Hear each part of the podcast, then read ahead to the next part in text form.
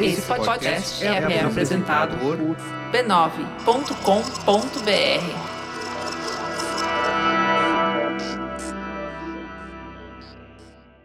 Se ao terminar esse episódio você já quiser antecipar o da semana que vem, você pode. Basta assinar o primeiro contato, no valor de R$ 12,90 por mês, para você ter acesso ao conteúdo com uma semana de antecedência, além de outros materiais exclusivos. O link para assinatura está na descrição desse episódio. Antes da gente começar, um aviso. Esse episódio aborda casos de racismo. Desde meados da década de 80, já se previa que o século XXI seria digital que produtos e serviços deixariam de ser coisas apenas físicas ou analógicas e que nossas relações sociais e profissionais seriam intermediadas pelo computador.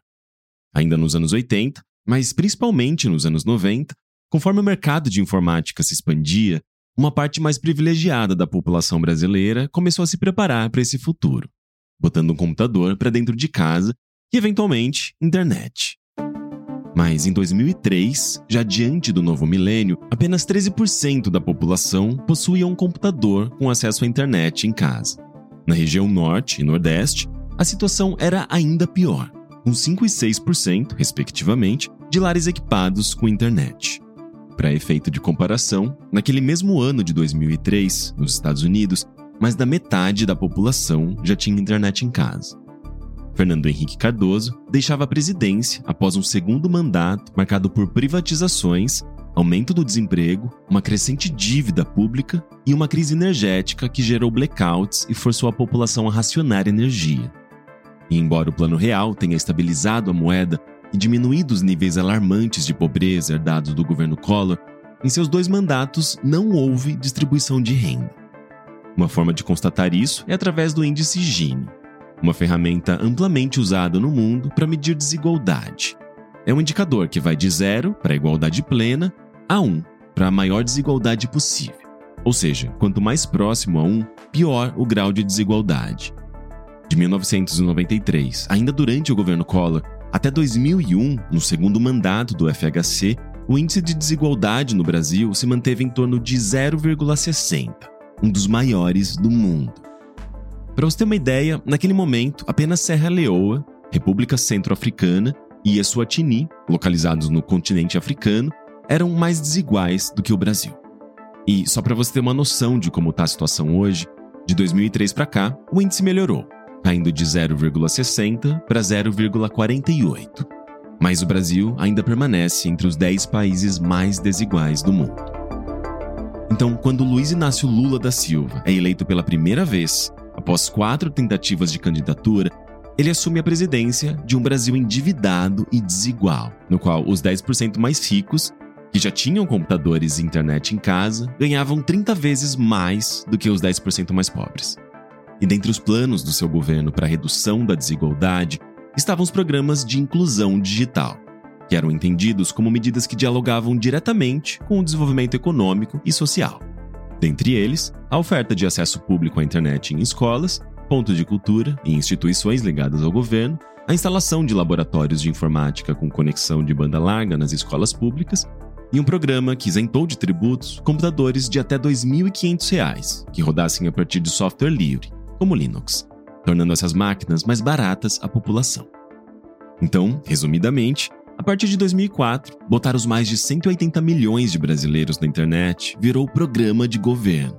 E isso num país que já vivia uma febre das lan houses, que se espalhava inclusive nas regiões mais periféricas, oferecendo acesso imediato à internet por um real a hora.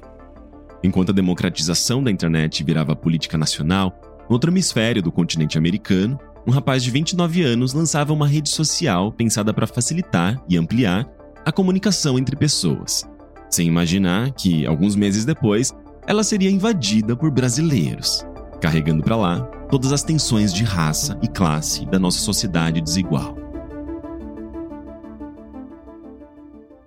Eu sou Henrique Sampaio e essa é a história que você vai ouvir neste episódio de Primeiro Contato.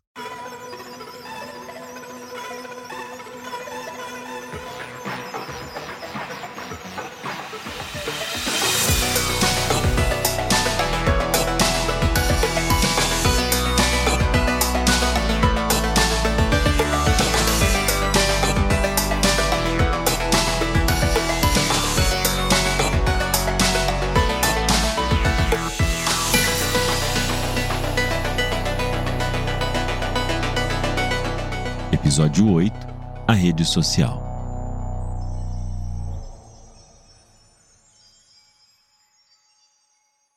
Meu nome é Arrigo, tenho 37 anos, eu trabalho com pesquisa de audiovisual e com redes sociais. Eu sempre fui muito conectado na internet, assim, eu tive internet desde muito cedo, e eu lembro de entrar no IRC criancinha, daí chatwall e tal, e eu lembro, não sei se era final de 2003, começo de 2004, começarem a falar dessa rede social, que eu nem entendi o que que era, e que só conseguia entrar com convite.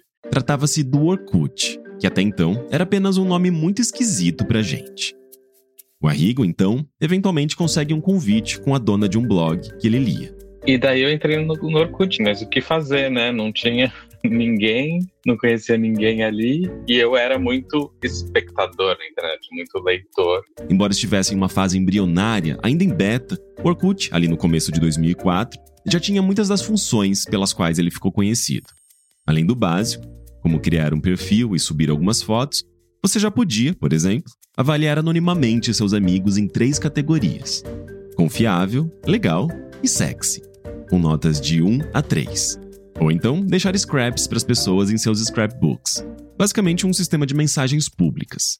Havia também uma crush list, que funcionava como os aplicativos de encontro atuais.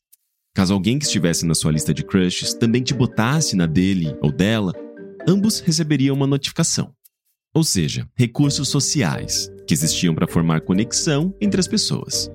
Feed de notícias, curtidas, algoritmo que impulsionava certos conteúdos, nada disso existia, nem no Orkut, nem em lugar nenhum.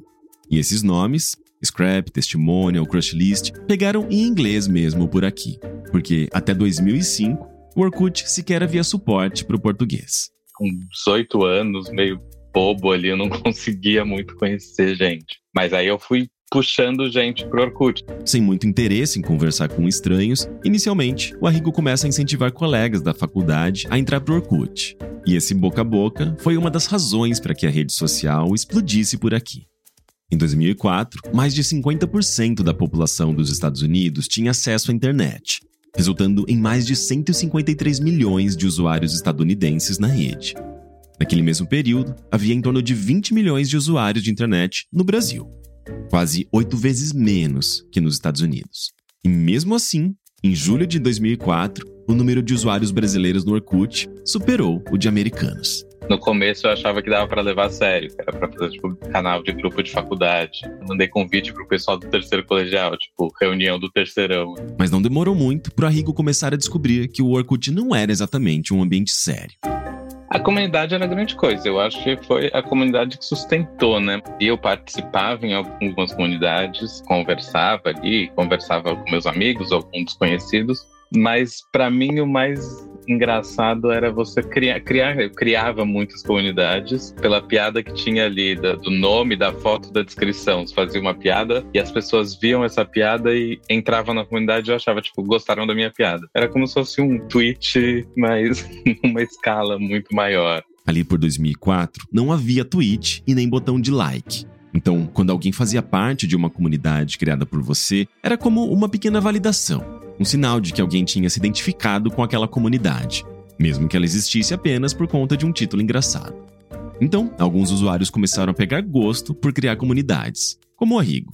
E também eu entrava em milhares de comunidades. Eu acho que eventualmente chegou a ter um limite de quantas comunidades eu podia entrar. Eu entrava e eu não, não ia tanto participando. Não é que eu ia abrindo os fóruns e participando delas. Eu, tipo, era entrar em comunidade, que para mim era a mesma coisa. Curtir um tweet porque também quando você entrava no perfil de alguém para olhar as comunidades da pessoa, quer dizer, você entrava no perfil de alguém e ia imediatamente olhar as comunidades para você entender quem era essa pessoa ou ter a imagem que ela queria que você tivesse. E para mim era isso, eu via as, as piadas que elas curtem, eu via o tipo de humor da pessoa, eu via um pouco do gosto da pessoa. Isso é mais importante, parecia para mim e pelo menos para muita gente ali no meu círculo, isso era mais importante do que realmente estava sendo discutido naquelas comunidades. Tanto que todo mundo lembra hoje das comunidades, ninguém lembra tanto de, nossa, um debate que eu tive numa comunidade, uma conversa que eu tive ali. Era, era o, a piada e o like.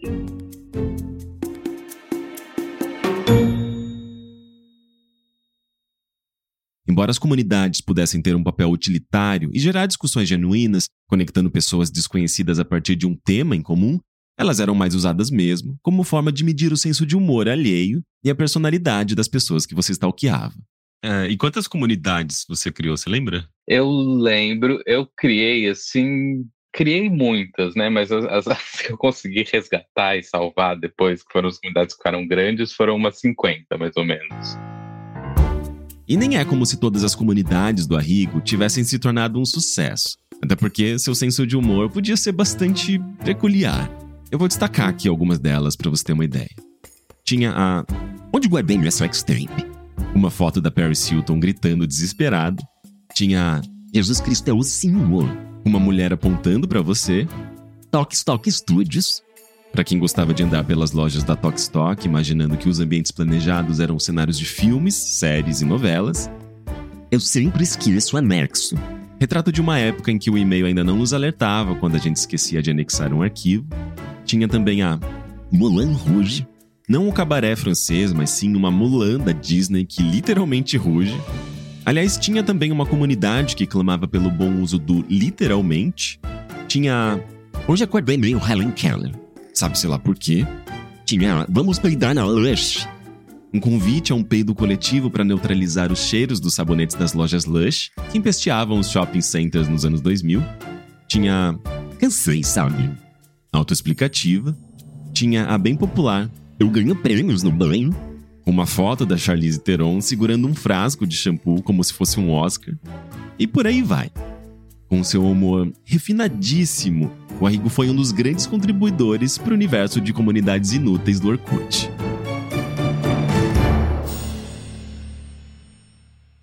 E esse universo das comunidades inúteis era tão vasto e rico que rendeu até mesmo esse vídeo da jornalista Rosana Herman, premiado no Festival do Minuto, inteiramente escrito apenas com nomes de comunidades que já existiam no Orkut. O Orkut é inútil, mas eu adoro, adoro comunidades engraçadas, adoro comunidades idiotas. Tipo assim, ó, a não também usa caixa eletrônico. Cicarelli, doe um dedo pro Lula. De quatro, nenhuma mulher é feia. Heloísa Helena só tem uma blusa. Odeio cagar fora de casa tudo é motivo para comunidade, tudo vira comunidade no Orkut. espirrou, vira comunidade. Estou em muitas comunidades, eu fico procurando comunidades. Só tem um pequeno problema. Eu não tenho uma comunidade.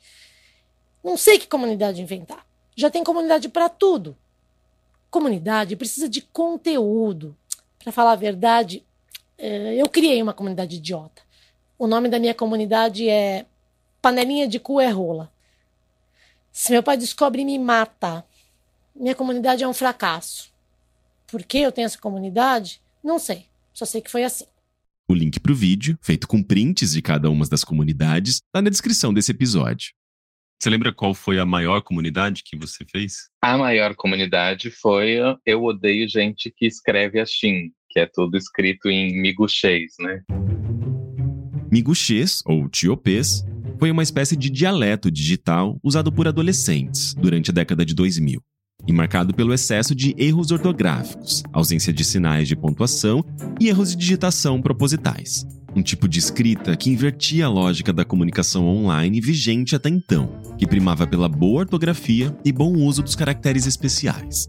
O Miguxês começa a se popularizar no Mirk, passa pelo MSN Messenger e acaba invadindo a internet daquele período como um todo, gerando inclusive preocupação entre professores e educadores.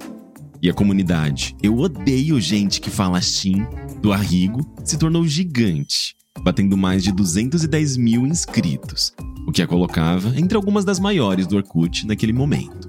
Eu sei que em 2007 me chamaram para dar entrevista para participar do Debate MTV programa de debates apresentado pelo Lobão na MTV.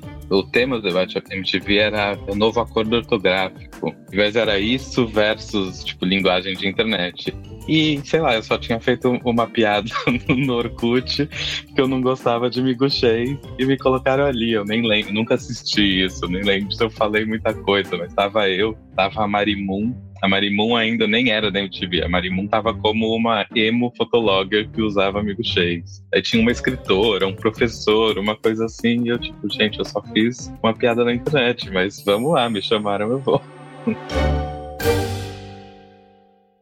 Mas mais do que garantir algum espaço na MTV, ter comunidades famosas te colocava em evidência não só no Orkut, mas também na vida real era bom pro ego, era totalmente bom pro ego. Essas comunidades eram boas porque daí tinha uma comunidade grande, não lembro exatamente o nome, que era tipo os top 25 melhores criadores de comunidades. E eu tava sempre lá, assim, para baixo, entre acho que era tipo 14, 15, 16 por ali. Eu ficava sempre oscilando, porque essa lista ia mudando, subia e descia às vezes, mas eu tava sempre lá e eu ficava feliz, assim. Outro nome que vira e mexe aparecia nessa lista era o Cid, criador do blog Não Salvo que chegou a ter mais de mil comunidades no Orkut. E na época que todo mundo, eu acho que sei lá, 2005, 2006, que era o momento que tava todo mundo mesmo no Orkut, todo mundo vivendo o Orkut intensamente, e eu saindo muitas vezes na balada, tipo, ah, o Arrigo, o Arrigo é o criador do Eu Odeio Gente escreve assim, ah, eu tô nessa comunidade.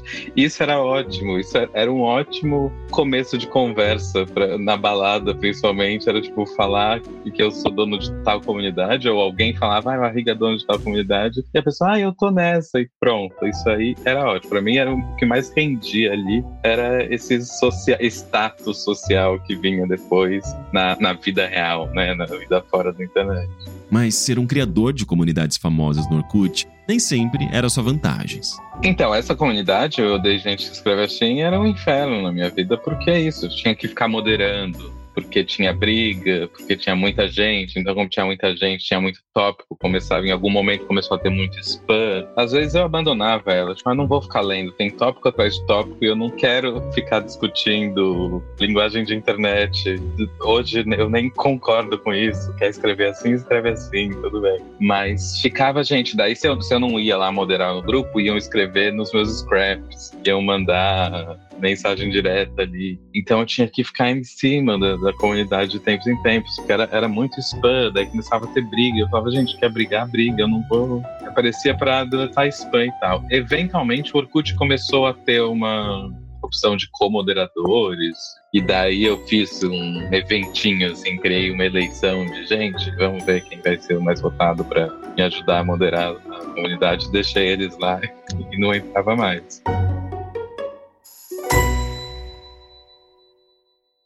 Nosso próximo personagem também apareceu na TV por conta de uma piada no Orkut. Só que no caso dele, a piada não pegou muito bem. Eu sou Rafael Dornelli, sou natural de Pelotas, tenho 36 anos, é, sou formado em comunicação social e jornalismo. Antes de falar da comunidade do Orkut, que mudou a vida do Rafael, é importante trazer um contexto. O Rafael, mais conhecido pelo apelido Doca, passou a infância e começo da adolescência entre o Rio de Janeiro e São Paulo onde seu pai foi funcionário de uma fabricante de garrafas e copos de vidro. E quando ele bota um computador com internet para dentro de casa, o Doca começa a encontrar uma forma de entrar em contato com a sua cidade natal, Pelotas, no Rio Grande do Sul, onde estava o resto da sua família. E no Mirk, por acaso, ele descobre que o canal Pelotas era um dos mais populares da rede Brasnet, ali pelo final dos anos 90, superando até a movimentação do canal da capital do estado, Porto Alegre foi um, um, choque de realidade, assim, quando eu entrei no canal Pelotas e tinham, tipo, 200 pessoas, 300 pessoas em horário de pico, tipo, na sexta-feira, meia-noite, que era quando entrava o pulso único da conexão. Só que esse contato à distância duraria pouco tempo, porque em março de 1999. O, o meu pai faleceu em 2000, ele infartou num, numa crise de bronquite. O pai do Doca tinha apenas 39 anos de idade quando faleceu. Era só eu, minha mãe e meu pai na, na cidade de Monte das Cruzes, ali na região de São Paulo. Hum. A gente não conhecia ninguém. Foi, foi esse o maior motivo da gente ter se mudado para cá. Família Sim. toda daqui, ter um, uma rede de apoio, né? Porque a mãe tava sozinha. Doca, então, deixa São Paulo e se muda com a sua mãe para Pelotas, sua cidade natal.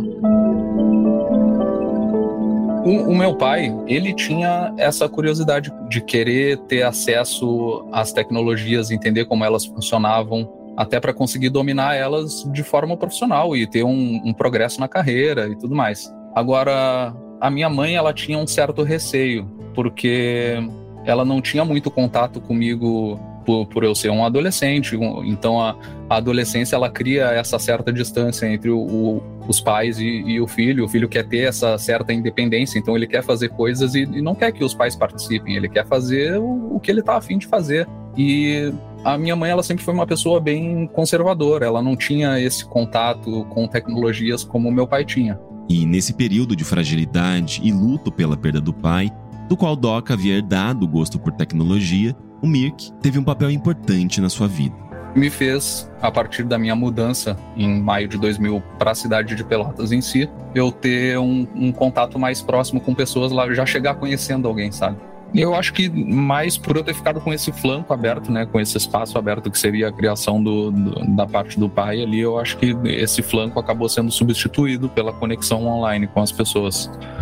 Mas muito por conta do ambiente também, da, da geração, né? E o pessoal da turma da escola também, né? Quando eu me mudei para cá, eu já fui matriculado numa escola e quando eu entrei, o pessoal todo da escola se comunicava pelo Mirk. E aqui em Pelotas, o Mirk foi um hype inexplicável, assim, de, de, uma, de uma forma que eu nunca tinha visto a utilização da internet, assim, pessoas fazendo encontros pessoais para se conhecerem, alguns adolescentes jovens sendo tratados como celebridades porque eles eram operadores do canal. Em 2000, quando Doca começou a acessar a Brasnet, aquela que era gerenciada pelo Thiago Ayub, do episódio 4, os jovens da cidade de Pelotas já tinham uma forte cultura de comunicação via Mirk. E o Doca, que em pleno começo de adolescência passava por um momento de fragilidade diante da perda do pai, encontra ali um refúgio, um local de pertencimento que se manifestava na vida real e se fortalecia nos inúmeros encontros, shows de rock e eventos marcados pelos diferentes grupos que compunham aquela comunidade, formada principalmente por jovens estudantes com um certo grau de rebeldia.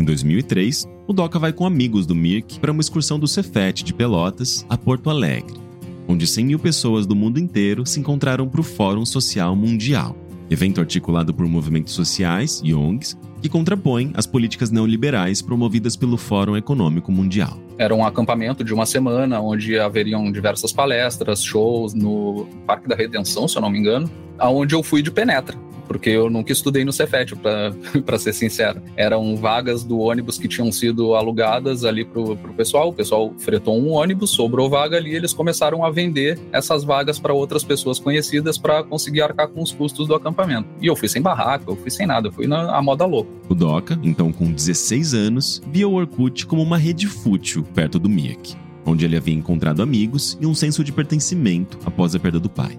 No meio desses debates, eh, uma das palestras era sobre vida virtual, é, militância virtual, alguma coisa do tipo assim, não me lembro exatamente. E aí eu comecei numa discussão com os meus amigos ali, comentando sobre como o Orkut era uma rede social fútil, que é, algumas coisas eram extremamente superficiais, as pessoas entravam em comunidades e elas nem sabiam o que a comunidade representava. E aí, no meio do, do papo, assim, saiu uma coisa aleatória. Tipo, ah, imagina mais adiante como é que vai ser numa vida cyberpunk se uh, vão começar a surgir comunidades de pessoas se juntando para falar sobre crimes que cometeram. Tipo, ah, eu, eu já matei uma pessoa, eu já assaltei fulano de tal, eu, é, eu gosto de invadir não sei o que lá. E aí, quando eu voltei para Pelotas, eu pensei assim, cara, quer saber? Eu vou fazer uma comunidade de piada, porque existiam muitas comunidades que era, era somente para tu ter meio que uma coleção de figurinha ali na tua parte de comunidades. Então tinham comunidades tipo eu nunca espirrei de olho aberto, coisas ridículas assim, é, comunidades nonsense. Tinham comunidades tipo biscoitinho de parvovirose, é, Lenin de três, que era, era só uma comunidade com uma foto de uma estátua do Lenin, uma bola de basquete perto de um, de um aro e a pessoa só tinha a, ela só entrava na comunidade para ter aquela figurinha no grupo. Foi quando eu decidi criar uma comunidade chamada Homicidas do Brasil. E na descrição da comunidade dizia: se você já cometeu algum tipo de, de assassinato, se você já matou alguém, seja bem-vindo, essa comunidade foi feita para você. O meu erro foi não ter escrito que era uma comunidade de sátira, porque naquela época não existia esse tipo de coisa. Eu, eu acredito que eu tenha sido pioneiro em ser contraventor a esse ponto. No fim das contas, eu tive uma interação mínima na comunidade somente para criar essa, essa percepção de que era um, uma comunidade voltada para esse tipo de coisa. Então, eu bati papo eu e mais dois, três amigos meus que, que viram a comunidade ali, decidiram entrar nessa brincadeira de escrever umas porcarias ali sem noção. E depois de um tempo a comunidade foi, digamos assim, abandonada. Eu só deixei ela ali, assim como todas as outras comunidades que não tinham nenhum propósito no Orkut. Três anos se passam e a comunidade contraventora do Doc foi esquecida por ele e seus amigos. Até que em 2006, quando o Doca já tinha 19 anos e cursava jornalismo na faculdade, Estava eu lá na internet conversando com as pessoas e daqui a pouco alguém manda uma mensagem para mim, eu acredito que no MSN, dizendo: Nossa, Dornelli está famoso. Eu, como assim tô famoso? É, tu tá aparecendo aqui no Fantástico. A tua comunidade, teu perfil do Orkut tá aparecendo aqui. Ou seja, eu fiquei sabendo porque outras pessoas tinham me visto na televisão através do meu perfil no Orkut, aparecendo na tela.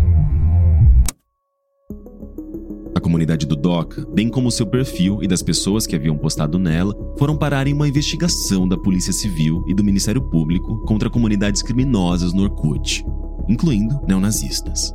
Poucos dias após a reportagem ir ao ar, teve um, um, oficial da justiça que foi lá em casa, bateu na porta lá e entregou um, um documento oficial para nós, dizendo: ah, no dia tal você precisa comparecer ao fórum para uma audiência.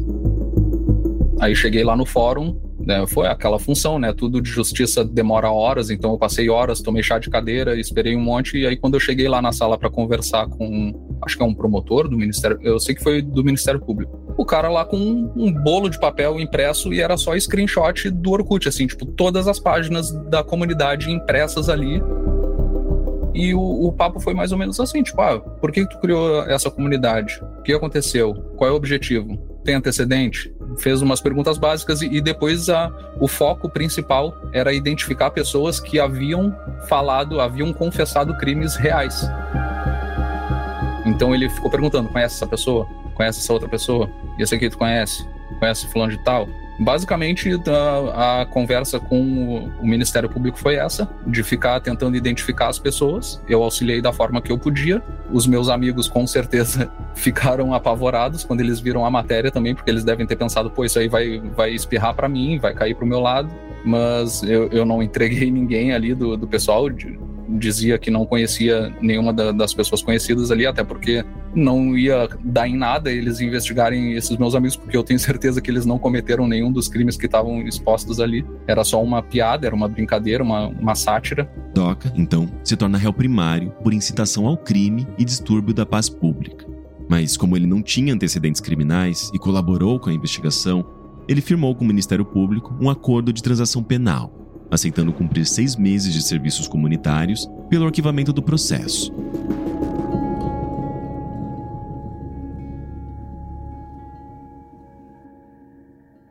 Ao invés de eu ser investigado e sentenciado, eu fiz essa transação penal de seis meses de serviço comunitário e doação de cesta básica.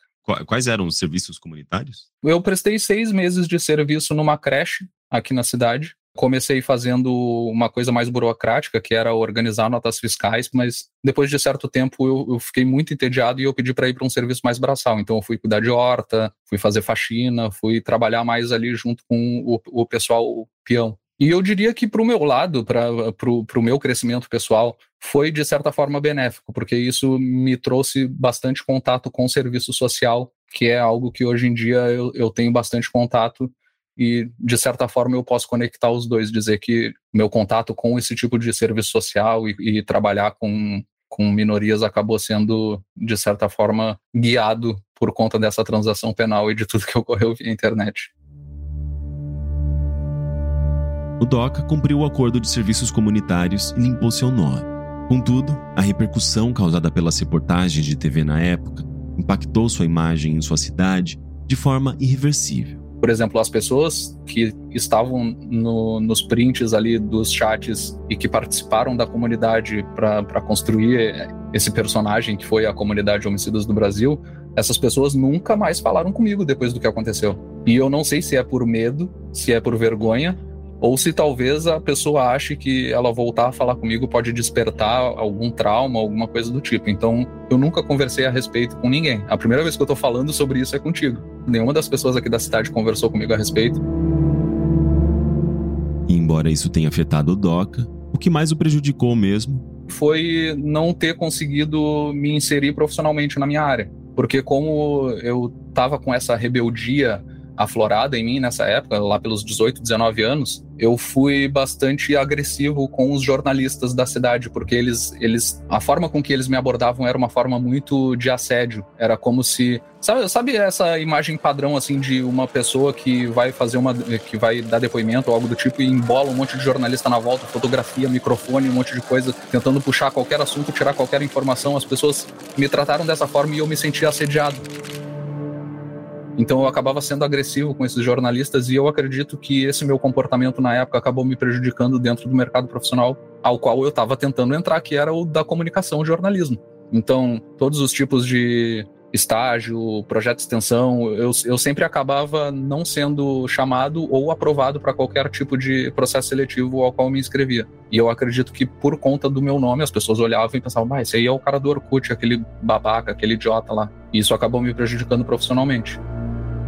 Cara, na época eu era um adolescente completamente inconsequente, sabe? Quando tu é muito novo e tu quer fazer merda pra, pra aparecer ou pra, pra se sentir incluído em algum grupo social. Então eu fazia muita merda nessa época. Eu era uma pessoa extremamente inconsequente. Então tudo que tava acontecendo para mim ali era surpreendente não, não fiquei assustado, eu, eu fiquei mais preocupado foi com a saúde da minha mãe, porque a minha mãe cardíaca, eu imagino como que ela tenha recebido essa notícia, que não foi através de mim, até porque ela nunca falou comigo a respeito do ocorrido, ela só me auxiliou, tipo, achou um advogado e tudo mais, mas a gente nunca conversou a respeito disso e eu nunca parei também para perguntar para ela, tipo, como é que tu ficou quando aconteceu isso? E, tipo, ela faleceu sem a gente conversar a respeito disso.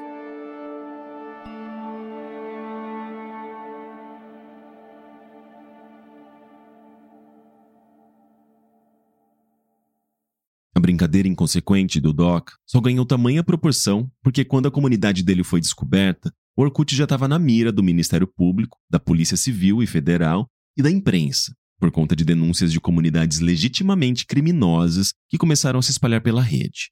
Uma história que começa quando um jovem de 13 anos sofre um ataque racista dentro do Orkut. Eu sou o Caco, naturalmente conhecido como Caio Batista Antônio para quem me conhece da RG, mas na internet sou conhecido como Caco. O Caco é publicitário. Se sua voz soar familiar, talvez você já tenha ouvido o podcast POC de Cultura, do qual ele fazia parte. Minha formação foi basicamente toda em colégio universidade particulares, mas eu fui uma pessoa bolsista durante toda a minha vida. E eu lembro que, pouco depois da Copa de 2002, é, minha mãe começou a trabalhar com internet.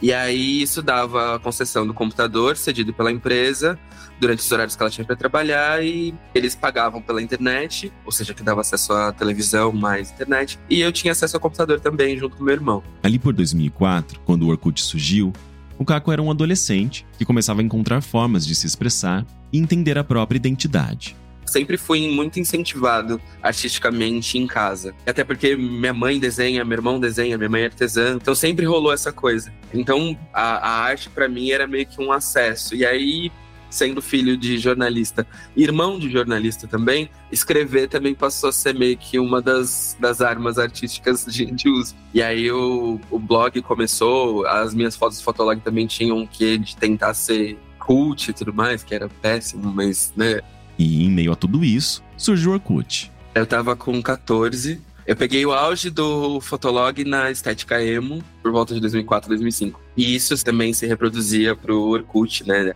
E foi engraçado que o Orkut me ajudou de alguma forma a desbravar o universo emo. Eu passei a ter contato com pessoas que traduziam essa estética pro Brasil, né? E principalmente para comunidades e contextos que me faziam parte dessas pessoas. Surgiu o Tiopês, que era uma linguagem emo é, muito boba, assim, mas que era uma maneira de se comunicar na internet que os emos usavam. O tal do Miguxês, que deu origem à comunidade Eu Odeio Gente que Fala Shin, que o Arrigo criou lá no começo do episódio foi que me aproximou de uma das bandas que eu mais gosto até hoje, que é o Paramore. É, eu acabei tendo esse contato através do Orkut, conhecendo a banda mais aprofundadamente através do Orkut, é, participando de comunidade de fãs, ou seja, saí do, do digital e fui pro real em função desse rolê do Orkut. É, eu tinha uma dificuldade muito grande dentro do emo, que era encontrar pessoas pretas que gostassem do ritmo. E a estética emo era muito puxada para uma estética eurocêntrica, é muito focada em cabelo liso, por exemplo, muito focada em uma série de coisas que não necessariamente quem era preto conseguia reproduzir. E então o Orkut, por exemplo, me dava possibilidades e me fazia encontrar com pessoas que de alguma forma vivenciavam isso da mesma forma que eu. Então, o Orkut se tornou um importante espaço de comunicação e expressão para o Caco, que encontrava nas comunidades emo um local de pertencimento. Mas no dia 6 de janeiro de 2005, quando Caco tinha apenas 13 anos, o que era um espaço de amizades e descobertas se tornou palco para uma onda de ataques. Eu tinha, obviamente, consciência de que meu histórico de internet era lido, pais dos anos 2000. é, meu histórico era lido e muita coisa era basicamente dividida, assim, né? Meu login do computador, por mais que fosse meu, todo mundo tinha senha, acesso às minhas coisas todo mundo tinha, justamente por questão de né, responsabilidade parentalidade voltada à internet, entre outras coisas. Meu irmão trabalhava de madrugada com clipping de jornalismo e ele identificou isso e achou esquisito muito esquisito, uma movimentação muito grande. E eu era daqueles, né, do famoso leio e responder apago, então eu não tinha um grande número de, de scraps na época por conta disso. Scraps eram as mensagens que você recebia em um moral público na sua página. Eu lembro de o número ter subido assim absurdamente coisa de, sei lá, eu tinha no máximo acho que 50, que eram de amigos próximos e tudo mais. E disso fui parar em tipo 2 mil, 3 mil numa virada de noite, assim. E aí meu irmão sentou com a minha mãe e foi conversar, porque o que eles descobriram? Que eu tava sendo alvo de ataque racista.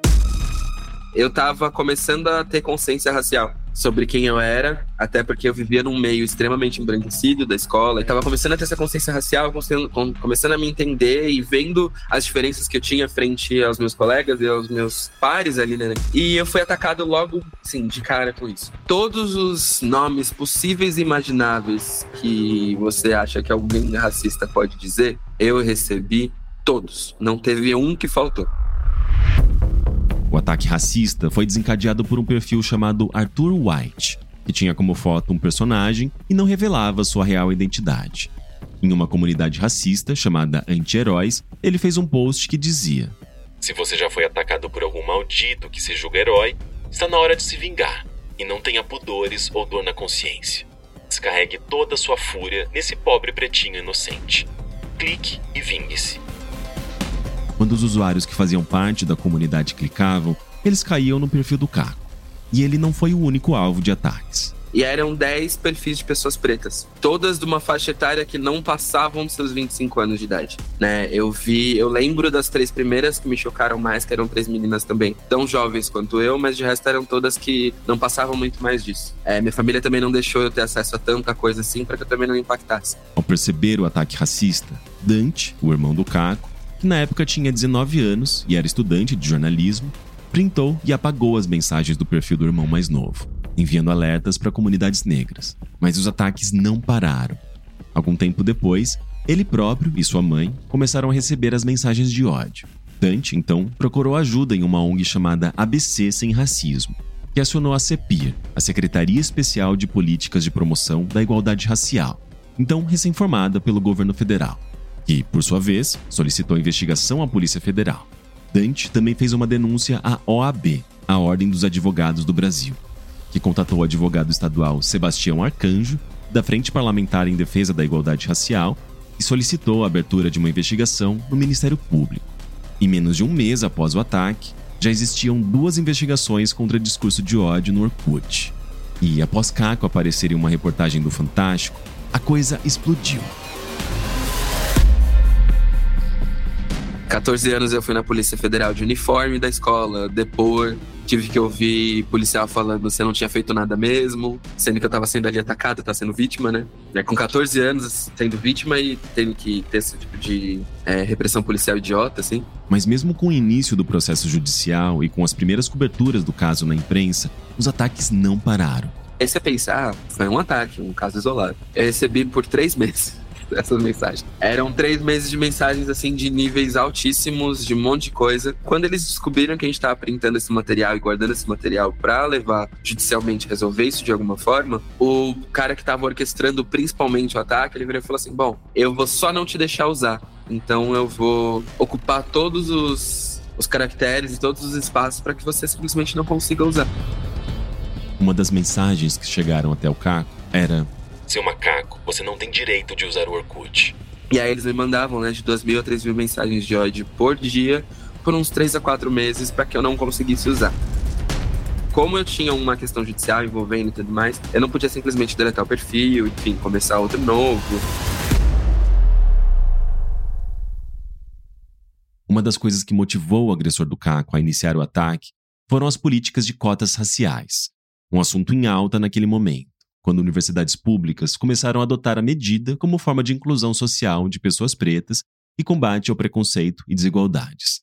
Então, em 2005, 23 instituições adotaram um sistema de cotas. Uma das comunidades criadas pelo agressor, inclusive, se chamava Sou contra as cotas para pretos. E, em uma comunidade assumidamente nazista, foi encontrado um post seu favorável ao uso da violência contra minorias, onde ele dizia coisas como: Esse bando de filho da p só sossega no hospital ou no túmulo. Ou Eu luto por uma segregação de raças.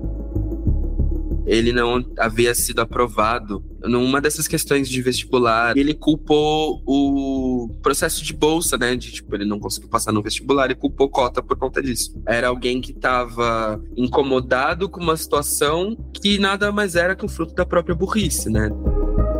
O agressor, escondido atrás de um personagem um nome fictício, se sentia protegido pelo anonimato para cometer um crime disfarçado de opinião. Só que cinco meses após o início dos ataques racistas contra o Caco, a máscara caiu. No começo de junho, após uma longa investigação, a Polícia Civil e o GAECO, o grupo do Ministério Público que investiga crime organizado, conseguiram uma autorização judicial para fazer uma busca na casa do autor. E ele foi descoberto.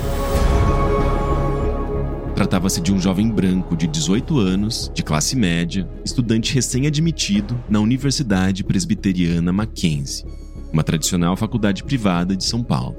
Aos policiais, ele confessou ser o autor dos ataques ao Caco e, em sua defesa, disse: Foi um surto que tive. Foi um momento de insensatez. Eu queria causar um choque nas pessoas, passar uma imagem na internet de pessoa diferente, exótica. O jovem, que havia completado 18 anos dois meses antes, não foi detido e nem teve sua identidade revelada, uma vez que, quando cometeu o crime, ele tinha 17 anos. E o computador do agressor não foi apreendido, pois, segundo a família, estava no conserto. Na reportagem sobre o caso, a mãe do jovem disse ao jornal Folha de São Paulo que seu filho era um garoto exemplar, bom aluno e que entrou na faculdade sem precisar fazer cursinho. E como um desfecho, né, para quem gosta de true, true crime, trazendo esse momento, um desfecho besta, mas que né, diz muito sobre o nosso grande Brasilzão de meu Deus, é que a pessoa que estava fazendo isso contra mim era um filho de político. Ou seja, tudo isso sendo protagonizado por um filho de político burro que não conseguiu entrar numa faculdade e que achou que isso resolveria. E ele teve a pena dele, obviamente, é, revisitada, onde ele passou a só cumprir com cestas básicas. E vale dizer, isso num país onde racismo é um crime inafiançável e imprescritível. Mas é, é meio esse cenário, assim. Era um, cenário, era um cenário que persiste até hoje, se você for para pensar. Que as pessoas se apoiam muito ainda em imagens de jogos, animes, personagens, enfim, memes. É, usam disso para proliferar esse tipo de comportamento.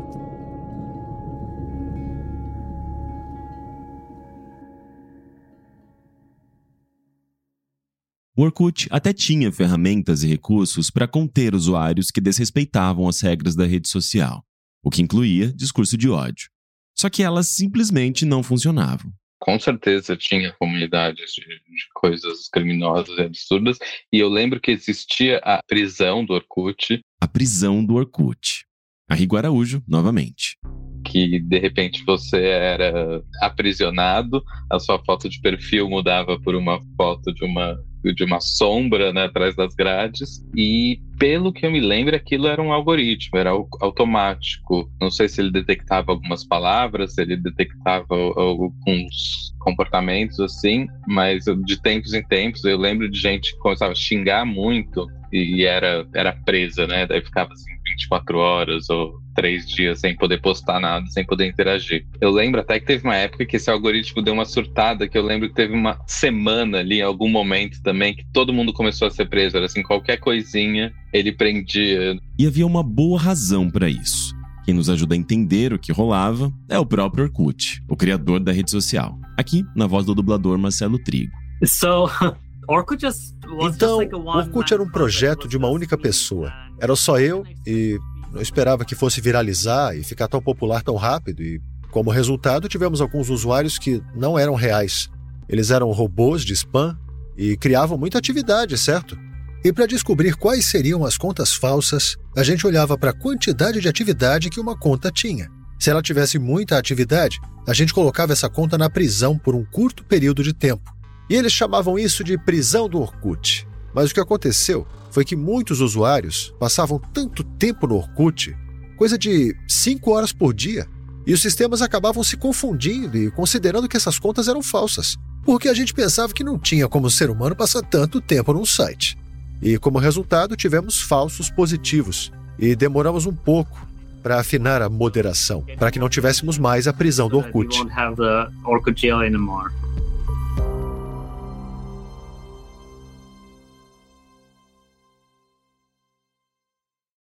Outra coisa que rolava no Orkut, e muita gente não se lembra, ou não percebia porque estava stalkeando o crush, era assunto político. A gente pode entender que a esfera pública, na verdade, ela é composta por diversos espaços de interlocução, de produção e circulação de textos. E claro que textos não são só textos escritos necessariamente, né? Mas é, é tudo. Essa voz é da Camila Rocha, doutora em ciência política pela USP, pesquisadora do Centro Brasileiro de Análise e Planejamento e autora do livro Menos Marx, Mais Mises: O Liberalismo e a Nova Direita no Brasil. E aí, esses espaços eles são chamados de públicos. E aí você tem diferentes tipos de públicos, né? Você tem públicos que podem ser mais ou menos dominantes na esfera pública, dependendo da proximidade que eles têm com o Estado, com a ciência e com o capital, né? Você tem uma divisão que é o seguinte: para além dessa relação de dominância e subordinação de públicos, de públicos que são mais, mais ou menos periféricos, né, vamos dizer assim, claro que isso muda né, ao longo do tempo, você tem também o que se chama de contrapúblicos, né? E aí, o que, que são esses contrapúblicos?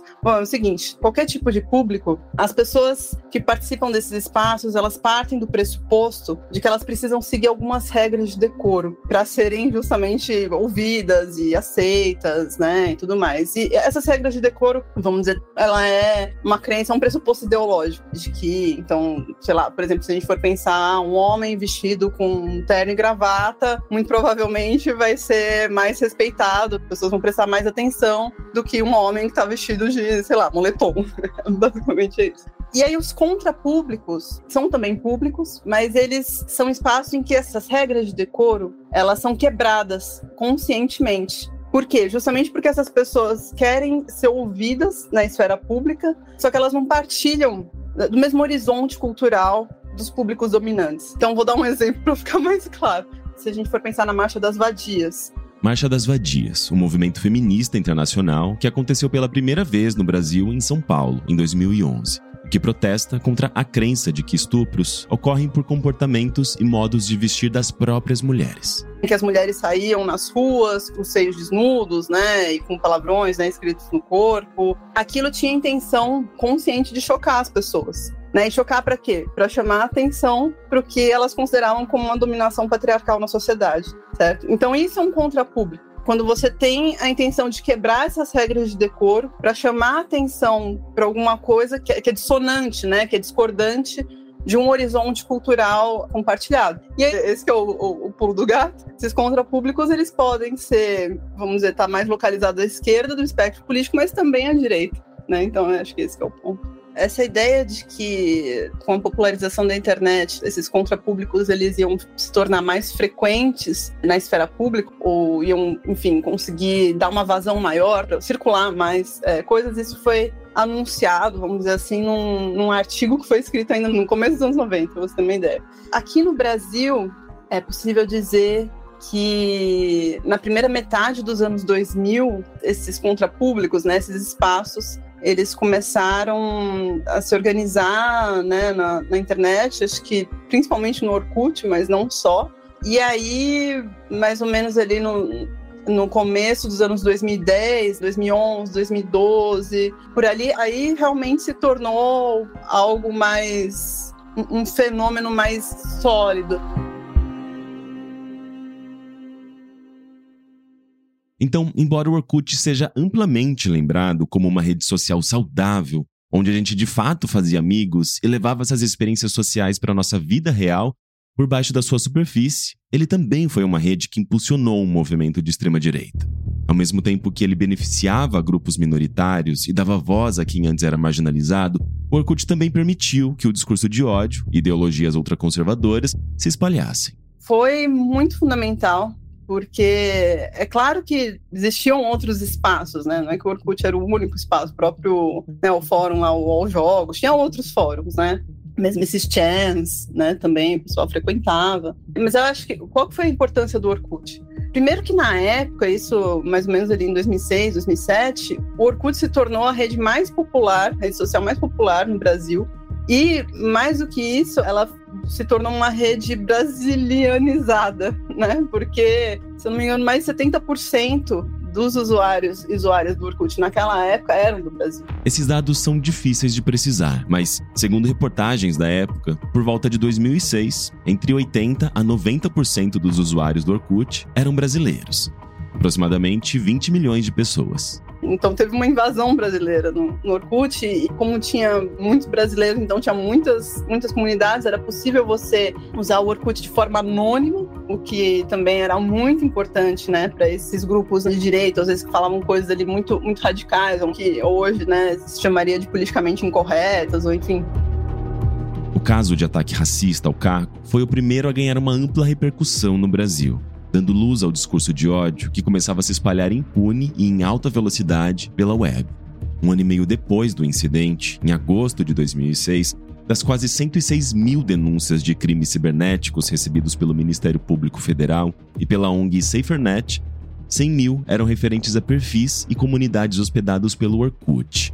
Ou seja, 95% de todas as denúncias de crimes online em 2006 no Brasil estavam relacionadas ao Orkut. Dessas, pornografia infantil e neonazismo correspondiam a mais de 50% de todas as denúncias. Mas a partir do momento em que a justiça brasileira passa a agir para identificar e punir os responsáveis, o que poderia coibir a prática de crimes online, ela se depara com um enorme obstáculo: o Google, proprietário do Orkut. Conforme era cobrado pelos dados dos usuários brasileiros que cometiam crimes no Orkut, o Google Brasil se esquivava, dizendo que era apenas um escritório comercial e que a justiça deveria pedir os dados à sede estadunidense, onde os servidores do Orkut ficavam instalados. Só que os delegados e procuradores brasileiros sabiam que, se seguissem por esse caminho, a burocrática troca de documentos entre órgãos judiciais do Brasil e dos Estados Unidos poderia levar anos Além disso, eles lidariam com a legislação americana, que, diferentemente da brasileira, não possui uma lei federal que criminaliza o racismo, e onde o discurso de ódio acaba sendo protegido pela primeira emenda da Constituição dos Estados Unidos, que garante direito à liberdade de expressão, uma Constituição do século XVIII. Ou seja, o Google, que já não fiscalizava o cumprimento das regras do próprio Orkut, se recusava a cumprir a legislação brasileira e fornecer dados de usuários, garantindo impunidade a criminosos. Após descumprir as ações movidas pelo Ministério Público, a Justiça Federal se envolveu, determinando em agosto de 2006 um prazo de 15 dias para que o Google colaborasse, entendendo que o fato dos dados serem armazenados nos Estados Unidos não era relevante, uma vez que as mensagens foram publicadas por brasileiros a partir de conexões de internet feitas no território nacional. O Google, por sua vez, recorreu e acabou tendo uma vitória parcial na justiça ao conseguir suspender a aplicação de multas por descumprimento das decisões judiciais. Enquanto uma diretora jurídica do Google nos Estados Unidos dizia à Folha de São Paulo que a empresa estava sendo perseguida no Brasil, os crimes no Orkut só aumentavam com a impunidade. E a própria delegada que investigava grupos neonazistas na rede recebia ameaças, bem como pessoas ligadas à ONG ABC Sem Racismo a mesma que defendeu Caco em 2005. Esse impasse só começa a se resolver a partir de setembro de 2006, quase três anos após as primeiras cobranças de medidas contra crimes realizados no Orkut. Nesse momento, após toda a pressão, o Google anunciou que passaria a responder como procurador de sua matriz nos Estados Unidos, agilizando o processo de identificação dos responsáveis por crimes na sua rede social. E que faria também parcerias com diferentes instituições, como ONGs e o Ministério Público. Para a Polícia Federal, liberaria uma ferramenta que permitia vasculhar dados no Orkut sem a necessidade de determinação judicial. A lei Carolina Dickman ela veio quase 10 anos depois do meu caso. Eu só não tem uma lei Batista Antônio, acho que por ser criança na época, né? Caco, novamente. A Lei Carolina Dickman, como ficou conhecida, sancionada em 30 de novembro de 2012 pela então presidenta Dilma Rousseff, criminalizou a invasão de celulares e computadores para obter, adulterar ou destruir dados a fim de obter vantagem ilícita. Algo que aconteceu com a atriz que dá nome à lei, quando ela teve fotos íntimas divulgadas na internet sem sua autorização. A lei, no entanto, não aborda discurso de ódio. O meu caso foi um dos primeiros casos de crime de internet no país. Não se consegue precisar e botar ali o pinpoint, né, exato, de ter sido o primeiro, mas assim, frente ao que acontecia, não se tinha uma delegacia de crimes virtuais, não se tinha um histórico disso. E, inclusive, quando veio a lei Carolina Dickman, só veio justamente por isso, pela uma necessidade de enquadrar esses crimes de internet de uma forma onde pudesse punir as pessoas e pudesse entender que tipo de retaliação se pode acontecer em função disso. A Lei Carolina Dickman protege o direito à privacidade de cidadãos brasileiros no ambiente virtual, como no caso de vazamento de imagens íntimas. Racismo, homofobia e apologia ao neonazismo, embora sejam considerados crimes pela Constituição, ainda rolam à solta em redes sociais. E sem que haja um dispositivo legal, como uma regulamentação bem feita de redes sociais, para pressionar as big techs por um maior rigor na moderação, de forma que seus usuários não apenas cumpram as regras das plataformas, mas a própria Constituição brasileira, esses conteúdos se tornam cada vez mais comuns e acessíveis.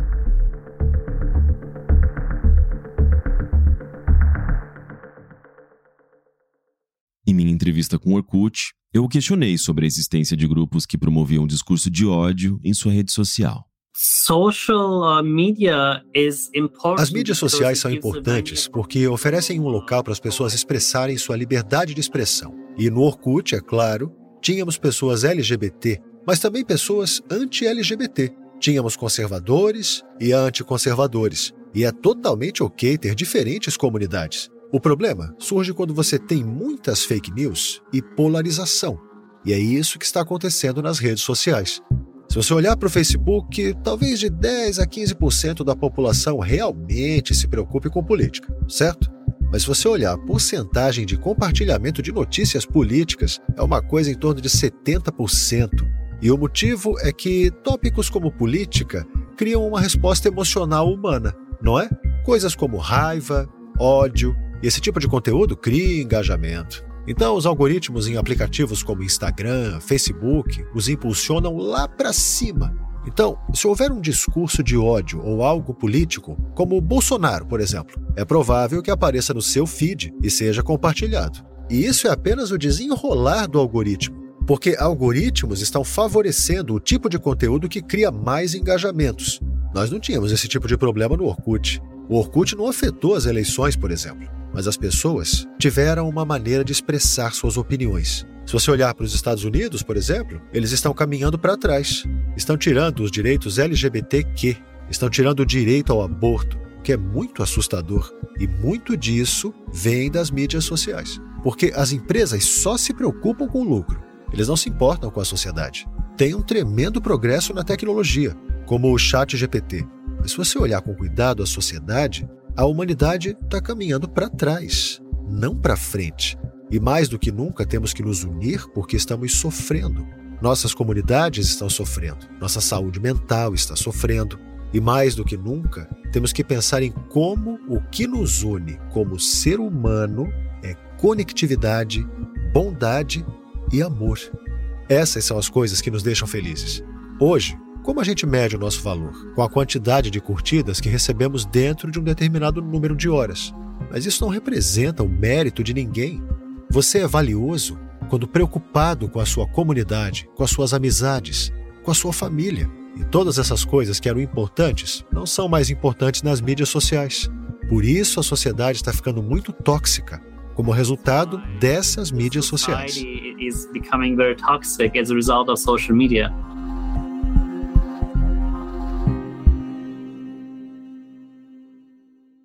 E mais estranho, né? Eu fui parar na comunicação e trabalhando com planejamento de rede social. Mesmo depois de tudo isso que me aconteceu, conquistei coisas bacanas. Principalmente falando sobre comportamento online, falando sobre a importância de ter um, uma, uma melhor atenção para isso, né? Em 2016 ou 2017, eu fui para o South by Southwest, que é o SXSW, um festival grande de comunicação, tecnologia. Eu fui para lá falando justamente sobre isso, sobre como o processo de ter passado que eu passei com a idade que eu tinha e falar sobre comportamento voltado ao consumo e sobre a importância de lidar bem com as pessoas e tudo mais na internet para diminuir, por exemplo, discursos de ódio. Eu trabalhei como community manager por três anos e meio, mais ou menos, da Avon, é, a mudança de posicionamento que a Avon teve, que foi mais chocante de 2015 em diante. Quem foi responsável pela mudança, além do time todo, obviamente, era um time gigantesco, mas quem foi responsável pela mudança, principalmente na maneira de responder nas redes sociais, fui eu, porque era meu trabalho diretamente.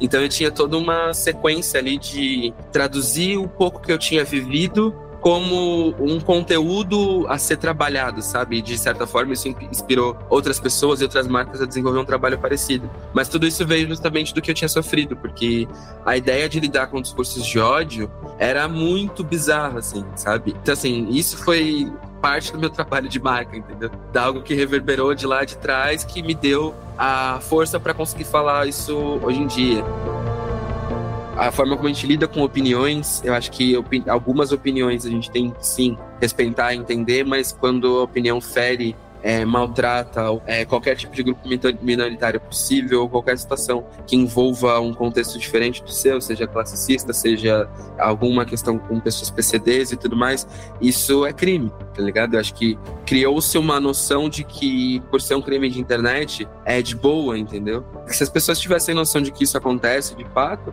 elas teriam medo da repercussão do crime, teriam medo da repercussão de casos como o meu, por exemplo, sabe? A forma como isso reverberou é, se fosse hoje em dia, seria muito diferente. Mas assim, para eu ter ido parar numa pauta do Fantástico, é porque isso foi longe, entendeu? Para eu aparecer em diversos programas da tarde para falar sobre isso e minha família também ter que dar depoimento em diversos programas da tarde, é porque isso foi muito longe. Então, assim, se casos como o meu aconteceram e outros casos vieram logo depois, sabe, não deram o tom do quanto isso é um, um perigoso, eu realmente espero que agora a gente tenha uma noção, sabe, do tipo, é, não dá para brincar com isso, se a gente brincar com isso, são mais mortes. Porque, querendo ou não, é, é assim, eu tenho a sorte de estar tá, hoje em dia com a minha formação intacta, sabe? Mentalmente isso não me atravessa, não me prejudicou em nada.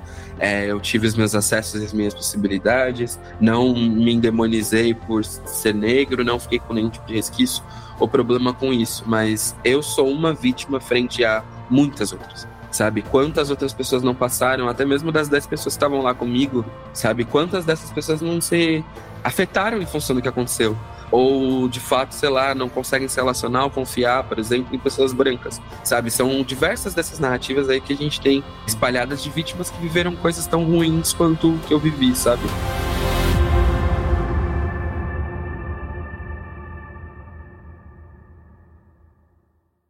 No próximo episódio. Era bem tímido e tal, não sabia falar com as meninas, público-alvo perfeito, assim. Esse fórum se tornou um centro de gente assim. Tipo, não sabia se comportar. Os memes eram recorrentes de um fórum para outro, então isso vai me levando também dentro do Fortran. Comecei em abas de Pokémon, e de repente eu estava acostumado com o site. Você só poderia usar o Chan se você tivesse mais de 18 anos e fosse homem. E ali postava-se humor, é, muitas vezes recheado ali de uns crimes, né? Começou muito com, com isso de orgulho nerd, né? Ah, orgulho de ser teta, orgulho de ser BV, tudo isso, né? Aí isso cria essa câmara de eco, né?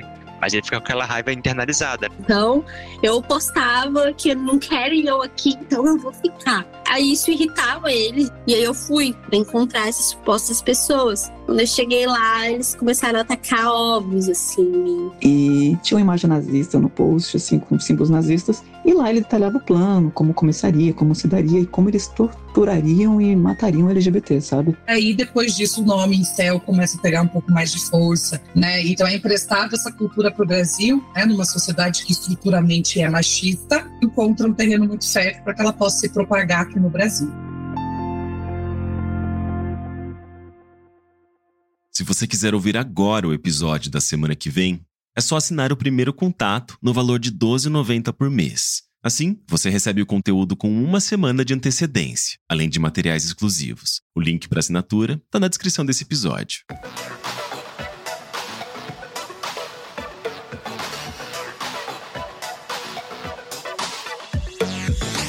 Primeiro Contato é uma produção minha, Henrique Sampaio, em parceria com o B9, Caso você tenha curtido esse episódio, eu posso te pedir para você entrar no seu tocador de podcast e dar cinco estrelas? Outra forma de me ajudar a fazer com que o primeiro contato chegue a mais gente é compartilhando o link do episódio. Eu sou Henrique Sampaio, idealizador, produtor, roteirista e apresentador do Primeiro Contato. A edição de áudio é do Gabriel Pimentel. O B9 tem direção executiva de Carlos Merigo e direção criativa de Alexandre Potashev. A comercialização e o atendimento são de Camila Maza e Thelma Zenaro. A trilha sonora original é de Casemiro Azevedo. Músicas adicionais de Epidemic Sound. Esse episódio conta com voz adicional de Marcelo Trigo. A identidade visual dessa temporada é do Gabriel Castilho Mendes. E as artes de capa são do Leonardo Calça. Essa temporada do Primeiro Contato foi financiada coletivamente por centenas de pessoas, mas algumas delas eu preciso agradecer publicamente. São elas Juan Lopes, Mariana Mafra, Lucas de Prado Polo, Heitor Moraes e Guilherme Sagas. Eu só tenho a agradecer pela generosidade e apoio de vocês. Muito obrigado. Você pode falar conosco através do e-mail primeirocontato@b9.com.br e seguir nossas redes sociais no arroba brains9 e arroba Sampaio, tanto no Twitter quanto no Instagram. Na descrição desse episódio, você também encontra o link para o grupo do Primeiro Contato no Discord. É isso. Semana que vem tem mais. Até lá!